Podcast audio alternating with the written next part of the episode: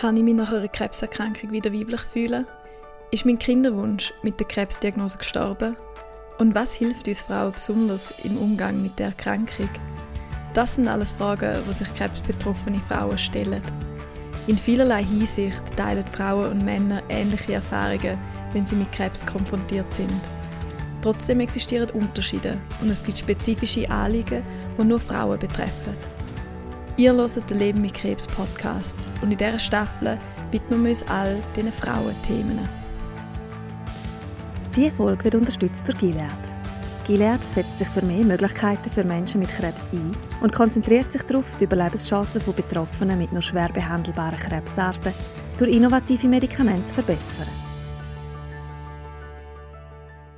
In dieser ersten Folge tauchen wir in viele verschiedene Themen ein.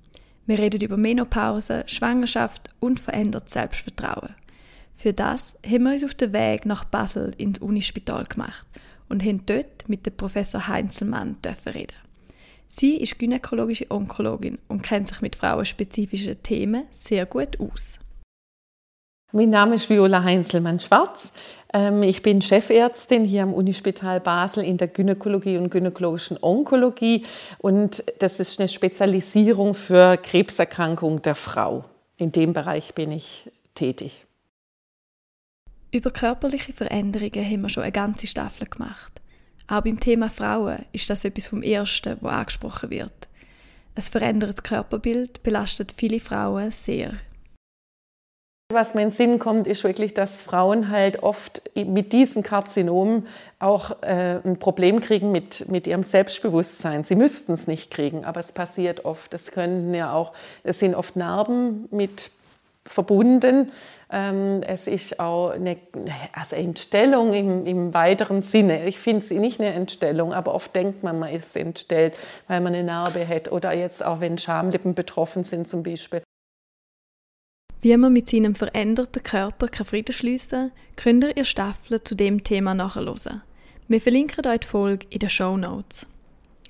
Neben vielen sozialen und zwischenmenschlichen Herausforderungen gibt es ganz konkrete medizinische Aspekte, die Frauen mit Krebs betreffen. Eines davon ist die verfrühte Menopause. Das betrifft Frauen, die wegen Krebs die Eierstöcke entfernen müssen oder auch Frauen, die eine Antihormontherapie machen, weil ihren Krebs auf Hormon reagiert. Diese Frauen werden von heute auf morgen in die Menopause katapultiert. Das bringt besondere Herausforderungen mit sich. Die Ausfallserscheinungen, die sind Schwitzen, Nervosität, es können sich auch die Haare verändern. Ähm, es ist oft auch Schlaf, sind auch Schlafstörungen. Dann gibt es lokale Probleme in der Scheide, also trockene Scheide zum Beispiel. Ich würde jetzt sagen, bei den meisten von den Symptomen, jetzt pur Menopausen, Ausfallserscheinung, kann man ja nachhelfen. Oder man kann ja zum Beispiel, wenn man keine Hormone geben darf, kann man trotzdem lokal in der Scheide mit Milchsäurebakterien sehr viel machen. Man kann Gleitmittel, man kann Befeuchtungsmittel geben, man kann Antidepressiva wirken, sehr, sehr gut. Auch gerade aufs Schlafen, auf die Psyche. Erstaunlicherweise finde ich noch, äh, ja, aber es wirkt sehr gut. Bei sehr jungen Frauen haben Menopause-Ausfallserscheinungen noch schwerwiegendere Auswirkungen aufs Leben. Gerade Sachen wie verminderte Libido oder weniger Energie belastet stark. Wenn der Tumor durch Hormon wächst, also Hormonrezeptor positiv ist, dann werden Tierhormone unterdrückt, damit der Tumor nicht weiter wächst, was die Frau in die Menopause schickt. In dem Fall kann man nicht viel gegen die Beschwerden von Menopause machen. Wenn aber der Tumor nicht durch die Hormon wächst, dann gibt es Möglichkeiten. Wenn jetzt der Tumor aber nicht Hormonrezeptor positiv wäre, dann äh, würde ich mal wirklich, je nachdem, wie stark die Ausfallserscheinung, wie früh, wie jung die Frau ist, durchaus auch Hormonsubstitutionen überlegen. Also die darf dann Hormone haben. Also da muss man nicht dann die Hormone äh, fernhalten. Man kann auch dennoch, zum Beispiel auch mit Testosteron in niedriger Dosis, kann man auch ergänzen, wenn jetzt ein Libido-Problem zum Beispiel ist. Bei allen anderen Tumoren, wo die Hormone keinen Einfluss haben aufs Tumorwachstum, kann man also den Beschwerden von Menopause mit Hormonsubstitution entgegenwirken. Also ich glaube, es ist sehr, sehr wichtig, je, je jünger die Frau ist, umso mehr muss man schauen, ob Östrogene, vor allen Dingen Östrogene, keine Option sind und das ist wirklich nur der Fall, wenn der Tumor Östrogenrezeptor positiv ist. Und dann muss man halt abwägen, weil ich meine, Östrogene haben auch einen Haufen Benefits aufs Alter, dann auch die kardiovaskuläre Benefit oder auch die Knochen. Also ich glaube, da muss man sehr gut schauen. Bei älteren Frauen, die die Menopause schon hinter sich haben, stehen andere Beschwerden und Nebenwirkungen im Zentrum. Ähm, eine Frau nach der Menopause hat natürlich auch schon mit gewissen ähm, frühen Alterungserscheinungen zu tun, also zum Beispiel Müdigkeit oder dass die Energie ein bisschen nachlässt oder dass man, dass ja auch, auch, auch die körperliche Verfassung vielleicht nicht mehr ganz so gut ist. Die Sachen passieren automatisch schon, plus dann kommt es on top noch von der Chemotherapie, die ja auch zum Beispiel Fatigue, also eine wahnsinnige Müdigkeit auslösen kann. Also es hilft sicherlich nicht. Plus die Beschwerden, die dann vielleicht auch noch mit dazukommen. Jetzt äh, anti, antihormonelle Therapie macht oft zum Beispiel Gelenkschmerzen, hat man vielleicht eine Weg schon Einschränkung und dann kommt das noch dazu. Also wir lachen oft in der Sprechstunde und sagen, ich weiß nicht, ist jetzt durchs Alter bedingt oder durch die Nebenwirkung der Erkrankung bedingt. Allgemein sind die Auswirkungen von einer Krebserkrankung bei jungen Frauen anders als bei älteren Frauen. Als junge Frau hat man vielleicht kleine Kinder, wo man sich darum kümmern muss. Oder man hat Karrierepläne, ist neue Ausbildung und muss all diese Themen gegeneinander aufwiegen. Bei älteren Frauen zeigen sich dann andere Herausforderungen. Ähm, ich glaube, aber es kommen natürlich, das Päckli wird ein bisschen größer. Es fallen vielleicht andere Sorgen weg, insofern als die Kinder schon aus dem gröbsten Dussen sind und man hat jetzt die Sorge nicht mehr, die, die sie haben ein gewisses Alter erreicht. Aber dann hat man vielleicht andere Situationen. Man hat einen pflegebedürftigen Ehemann zum Beispiel daheim oder man hat einen dementen Ehemann oder man hat dann schon auch vielleicht Versorgungsaufgaben, die aber halt andere sind als bei der jungen Frau, wo es jetzt vielleicht eher Kinder sind.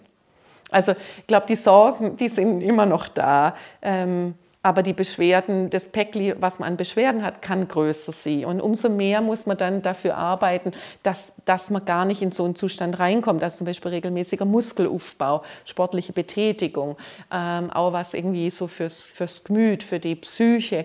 Also dass man wirklich irgendwie Meditation oder Yoga oder Pilates, aber einfach, dass man wirklich, oder auch Krafttraining, dass man einfach Muskelaufbau macht, dass man sportlich aktiv blieb, rausgeht, dass man sich mit Freunden trifft, dass man aktiv im Leben Leben beteiligt bin, umso mehr wird man dann aufgefangen in so einer Situation. Gut zu sich selber schauen und ins eigene Wohlbefinden zu investieren, das ist etwas, was Frauen tendenziell mehr machen als Männer. Auch herausfinden, was für Möglichkeiten dass es nebst der medizinischen Versorgung gibt und die wahrnehmen, tun viele Frauen. Das bestätigt auch Professor Heinzelmann ja, habe schon das Gefühl. Und dass sie ersetzende, äh, komplementäre Ergänzung sogar noch suchen. Da sind, glaube ich, Frauen schon, schon bereiter. Ähm, auch da gilt es natürlich halt dann den, so ein bisschen den inneren Schweinehund zum Überwinden, gerade wenn Sport verlangt ist oder Gewichtsreduktion. Also ähm, jetzt zum Beispiel Brustkrebs, übergewichtige Frauen, also Fettgewebe produziert ja wahnsinnig viel Hormone und da kann natürlich eine Gewichtsabnahme extrem hilfreich sein. Gerade wenn man eine, eine Therapie noch gegen die Östrogene hat, dann hilft natürlich eine Gewichtsabnahme enorm auch. Und das ist natürlich, da ist jeder von uns gefragt. Aber ich habe schon das Gefühl, Frauen dem, stehen dem sehr offen gegenüber ich habe allerdings keine Mannen, muss ich dazu sagen. Ich kann es nicht wirklich. Ja, ich bin natürlich gebiased. Wir Frauen schauen also tendenziell gut zu uns. Was viele Frauen aber auch gut können, ist sich zu viel Sorgen machen und auf Vorrat den Kopf zerbrechen. Zudem hat Professor Heinzelmann eine wichtige Botschaft. Also eins, was mir sehr am Herzen liegt, ist, dass immer wenn die Akuttherapie abgeschlossen ist, das ist aber mein, mein, persönliches Anliegen, dann ist mir immer extrem wichtig, dass die Frauen dann in so einen, wieder so einen Ruhezustand zurückfinden. Also das ist nicht evidence-based, aber meine Beobachtung ist wirklich, je mehr jemand arg gespannt ist und Angst hat und in die Sprechstunde kommt und sagt, oh, und wie ist mein Tumormarker und, äh, und oh, da zwickt oder ist, könnte es der Tumor sein. Je mehr man so arg gespannt kommt oder auch so arg gespannt lebt, umso höhere Stresslevel hat man. Und das Cortisol als Stresshormon ist ja auch, ist wirklich auch für, einen, für einen Krebserkrankten wirklich Gift. Also deswegen sage ich zu meinen Patienten immer, sie müssen irgendwie versuchen, wieder in diese innere Ruhe zurückzufinden. Das ist ganz essentiell und das kann für jeden was anderes bedeuten. Das kann sie, man geht und macht Misteltherapie oder Maltherapie oder Akupunktur oder Yoga oder Meditation. Es ist mir vollkommen egal, aber es muss dieser innere, dieses innere Gleichgewicht wieder gefunden werden. Und dann ist es auch wirklich so, jeden Tag leben, jeden Tag genießen. Weil, weil ja, man hat, als, man hat eine Erkrankung und man hat Angst, dass die das Leben reduziert. Aber wir zwei können morgen auch unter das Tram kommen. Und dieses jeden Tag genießen und jeden Tag aus vollen Zügen leben, das ist, glaube ich, auch, oder das haben mir viele Patienten gesagt, das hilft ihnen wirklich sehr, das auch anzunehmen, fast schon als eine Art Wake-up-Call.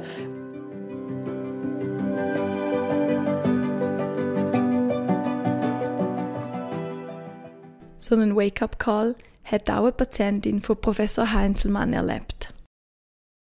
Also ich habe eine Patientin neulich gehabt, die hat zu mir gesagt, sie ist der Krankheit fast dankbar, und das hat mich so beschäftigt, weil sie hat gesagt, mein Körper hat geschrien und ich habe es nicht gemerkt weil sie so im, im Stress und im, im, in ihrem Alltag war und wie die Hilferufe des Körpers wie nicht Agno hat. Und jetzt mit dem Krebs ist sie zu einem Stopp gebracht worden. Ein Stopp und schauen, wie lebe ich eigentlich und wie lebe ich meinen Tag. Und ist jetzt viel bewusster unterwegs und auch viel mehr, dass sie wirklich Momente für sich einbaut die arbeitet wieder und alles, aber sie ist einfach mit einem anderen Tempo unterwegs und sie guckt sich selber mehr. Etwas, was für alle Krebsbetroffenen wichtig ist, ist, dass sie sich getrauen, zum selbstbestimmte Entscheidungen zu treffen. Man darf sagen, dass man etwas nicht verstanden hat und nochmal eine Erklärung braucht. Es ist absolut legitim, um eine zweite Meinung einholen, wenn man sich bei einem Entscheid nicht sicher ist. Und man darf auch Nein sagen – wenn man etwas nicht machen möchte. Vor allem Frauen fällt das nicht immer einfach. Aber wir möchten euch dazu ermutigen, eine starke Rolle im Leben mit eurer Erkrankung einzunehmen. Ich glaube, je nachdem, zu wem man auch immer geht äh, in die Therapie, ist einfach wichtig, dass man sich wie ich ja schon gesagt habe, wirklich Zweitmeinung holt, dass man sich nicht unbedingt im Internet jetzt sucht und liest, aber dass man durchaus auch Fragen stellt. Also dass man vielleicht vor, der, vor dem Gespräch mit dem Arzt sich überlegt, wo, was ist mir noch nicht klar, was sind meine Fragen und die auch notiert, dass man dann nachher im Gespräch wirklich konkret auf das eingehen kann. Und dann muss man wirklich auch eine Antwort eine adäquate Antwort einfordern. Und wenn das nicht gegeben wird, dann, dann stimmt vielleicht auch an diesem Arzt-Patienten-Verhältnis was nicht. Auch das ist ein wichtiger Punkt. Das Verhältnis zur behandelnden Ärztin oder zum behandelnden Arzt sollte stimmen. Wenn man sich nicht wohlfühlt oder wenn es zwischenmenschlich nicht stimmt, darf man die behandelnde Ärztin auch wechseln. Warum es ganz wichtig ist, Vertrauen in die Fachperson zu haben, erklärt uns Professor Heinzelmann. Und ich finde, dann ist es wichtiger, dass man jemanden hat, dem man auch voll vertrauen kann, wo man sich dann eben nachher auch in so einen Entspannungszustand wieder gibt. Also ich habe das oft, und das ist vielleicht jetzt wieder, ja, vielleicht ein plakatives Beispiel, aber wenn ich so eine Patientin habe, wo ich das Gefühl habe, sie kann noch nicht loslassen, sie ist so arg gespannt, weil sie dieses Vertrauen noch nicht hat und das kommt ja dann über die Zeit, das baue ich eigentlich immer bei allen Patientinnen auf, aber ich sage dann oft, sie müssen sich vorstellen, ich bin der Busfahrer, ich kenne meinen Bus, ich kenne meine Strecke, ich weiß das, ich, ich bilde mich da auch weiter, dass ich die besten Wege weiß und die kürzesten. Und Sie sind mein Passagier und nehmen in meinem Bus Platz und tun sich einfach jetzt nur entspannen. Ihre Aufgabe ist sich entspannen in diesem Bus. Aber irgendwie, das, ist, das hilft vielen noch dass sie so ein bisschen wissen, auch, auch, dieses Vertrauen finden. Und wenn das Vertrauen nicht da ist und die Fragen nicht beantwortet werden können, dann ist es besser, glaube ich, woanders das zum Suchen. Aber die Suche nach besser passenden Ärztinnen oder Therapeuten muss auch seine Grenzen haben. Was ich auch ein bisschen schlecht finde, ist, wenn man dann zu viel sucht. Das ist auch nicht gut. Also ich meine, man muss dann irgendwo schon in eine Ruhephase reinkommen. Und manchmal habe ich Patientinnen, die sind dann hier haben sie einen privaten Onkologen, dann haben sie dort in der Klinik was und dann kommt es noch zu mir, zu Second Opinion. Das zerreißt die Leute dann eher. Ich glaube, am Anfang Info suchen, Info einholen, einfordern auch und dann aber irgendwo zum irgendwo in einen geschützten Hort kommen, wo man dann sagt, hey, hier fühle fühl ich mich aufgenommen und sicher. Und äh, also oft sagen mir das Patienten auch, sie freuen, also das tönt jetzt wirklich komisch, aber ich habe Patienten, die sagen, sie freuen sich auf die nächste Chemotherapie und es ist wie es zweites Zuhause geworden bei euch. Aber ich glaube, das ist deswegen, weil es ein Sicherheitsnetz ist, was man sich aufbaut und wo man sich dann sicher und aufgehoben fühlt. Und das muss man erreichen. So einen Platz muss man finden. Das ist wichtig. Jetzt wechseln wir nochmal in die medizinischen Themen. Eines davon, wo vor allem junge Frauen mit Krebs betrifft, sind Fragen rund um den Kinderwunsch. Wenn die Diagnose Krebs gestellt wird, steht Krankheitsbekämpfung zuerst mal im Vordergrund. Wenn ein Kinderwunsch da ist, muss der jedoch auch priorisiert werden. Professor Heinzelmann hat da an erster Stelle einen wichtigen Rat. Also die meisten Erkrankungen, also die meisten Karzinomerkrankungen müssen nicht sofort therapiert werden. Also man hat immer eine Woche, zwei Wochen hat man Zeit. Also wirklich, ich würde als allererstes irgendwie Dampf aus dem Getriebe nehmen und wirklich nochmal Zweitmeinung einholen, nochmal die Gesamtsituation überlegen. Es ist nie so, dass es, oder sehr, sehr selten, dass es heißt, hey, gerade morgen muss die OP sein. Also wenn, wenn man so gedrängt wird, würde ich immer Dampf aus dem System holen, sagen, ich brauche jetzt noch kurz Zeit. Ich rede jetzt nicht von Monaten, aber mindestens mal zwei Wochen Bedenkzeit, vielleicht andere Meinungen einholen. Wenn der Kinderwunsch da ist, gibt es am Unispital Basel ein klares Vorgehen. Also wenn so ein Thema, wenn das eine Frage ist, machen wir immer vorgängig einen Termin ab in unserer Reproduktionssprechstunde, also in der Kinderwunschsprechstunde und wir versuchen, wenn immer möglich, vorgängig jetzt entweder Eizellen oder vorzugsweise Embryonen äh, zu, zu kreieren. In vielen Fällen können Frauen nach einer Krebserkrankung schwanger werden. Nach Abschluss der Chemotherapie kehrt der Zyklus meistens wieder zurück. Sogar Frauen, wo die Eierstöcke entfernt worden sind, können noch künstlich befruchtete Eizellen in ihrer Gebärmutter austragen. Darum ist es ganz wichtig, dass junge Frauen sich mit dem Thema Kinderwunsch beschäftigen und sich für die notwendigen Vorkehrungen einsetzen, auch wenn sie in dem Moment vielleicht gerade nicht das wichtigste Thema ist. Manchmal reicht es für die Frau zu wissen, ich habe das gemacht. Ob sie dann jemals später die Eizellen benutzt und wie gut es dann klappt, das ist ein ganz anderes Thema. Aber dieses Bewusstsein, ich hätte was von mir, von meiner Genetik, von der Fruchtbarkeit, ich habe was in petto, in Reserve, das langt meistens schon. Auch Stillen ist nach einer Krebserkrankung problemlos möglich. Je nachdem, was für Medikamente das noch eingenommen werden, muss man schauen, dass kein Wirkstoff in die Muttermilch übertreten. Aber die Funktion der Brust ist immer noch gegeben. Und was ist mit Frauen, die wegen Brustkrebs eine Brust haben müssen entfernen lassen? Ah, dann können sie trotzdem mit der anderen Brust natürlich stillen. Das ist überhaupt kein Problem. Ja aber auch jetzt zum Beispiel auch jetzt ein Eierstockkrebs und nachher ist eine Schwangerschaft später, kann sie problemlos stillen. Ist Stillen überhaupt kein Thema. Also Stillen sehe ich jetzt überhaupt nicht problematisch. Zum Schluss hat Professor Heinzelmann noch eine Botschaft an Betroffene, wo ihr am Herzen liegt. Und wirklich auch das als Wake-up-Call nehmen, dass man ein bisschen was in seinem Leben vielleicht auch anpassen muss. Es muss nicht es ist nicht durch Stress bedingt. Es gibt, es gibt so viele Gründe, warum man so eine Erkrankung entwickelt. Aber irgendwie vielleicht dann das nicht, nicht jetzt nur als schwarz sehen, sondern versuchen, das Beste draus zu machen in irgendeiner Form, so schlimm es tönt. Und äh, einfach die Therapie durchziehen, aber dann versuchen auch wirklich, wirklich versuchen, ja, jeden Tag aus dem Vollen zu leben und, und auch als Geschenk zu sehen.